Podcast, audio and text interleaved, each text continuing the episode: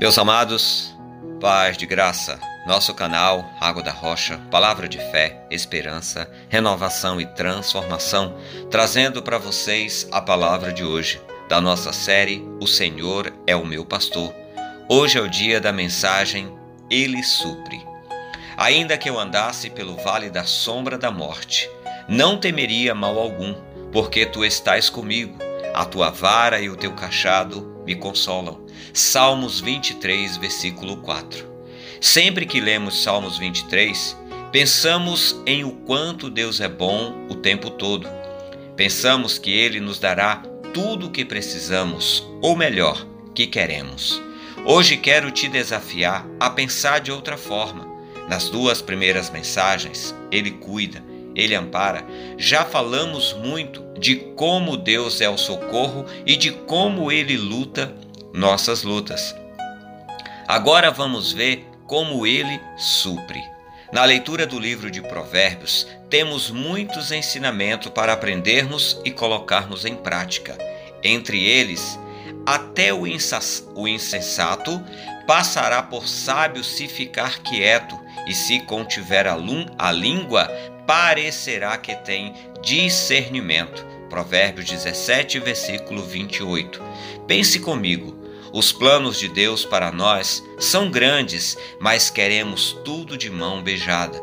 Não queremos ter as lutas. As lutas nos fortalecem, nos ensinam, mas ao primeiro sinal de dificuldade, murmuramos, nos tornamos tolos e insensatos. Pense comigo. Ainda que eu andasse pelo vale da sombra da morte, não temeria mal algum, porque tu estás comigo Devo eu temer o inimigo?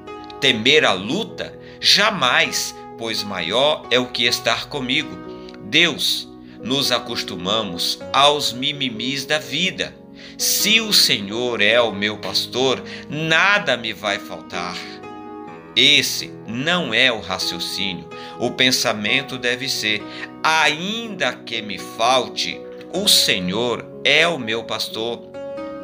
Mesmo que a morte me cerque, Deus está comigo. Ele não falha nunca.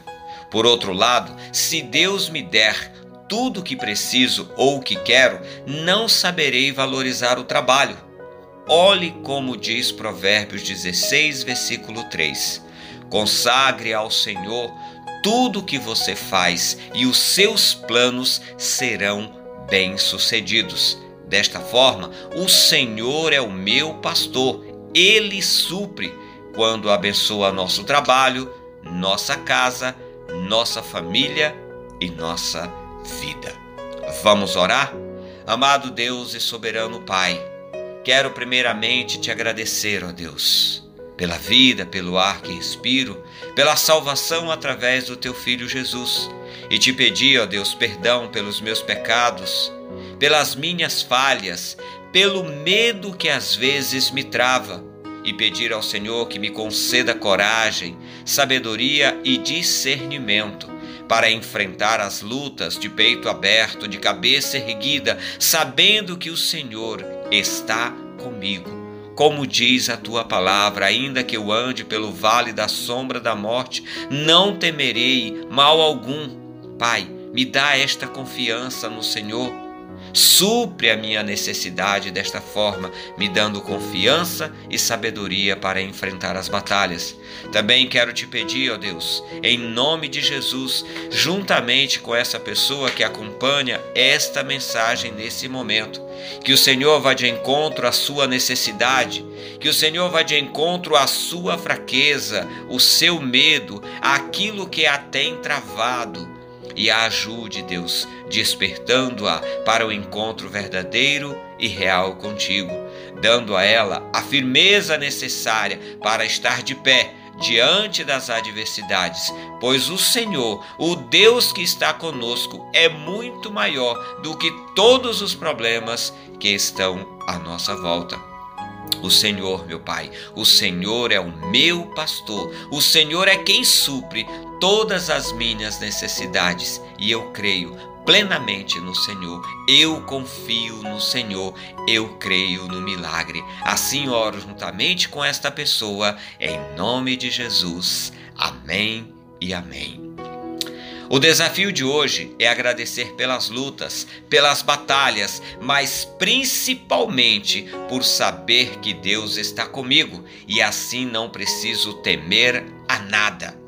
Lembrar que a vara e o cajado servem para dirigir no caminho e corrigir eventuais erros. Amados, a visão da palavra de hoje é: Deus quer nos ensinar a pescar, mas nós sempre queremos receber o peixe. Lembre-se, a multidão que ganhou o peixe não entendeu o plano da salvação.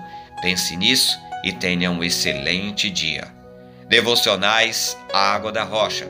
Um projeto independente que conta com ajuda e oração e ajuda dos filhos de Deus. Se você gostou dessa mensagem, curta, comente e compartilhe para que outras pessoas sejam alcançadas pela palavra de Deus. Deus abençoe, até a próxima e. Bye.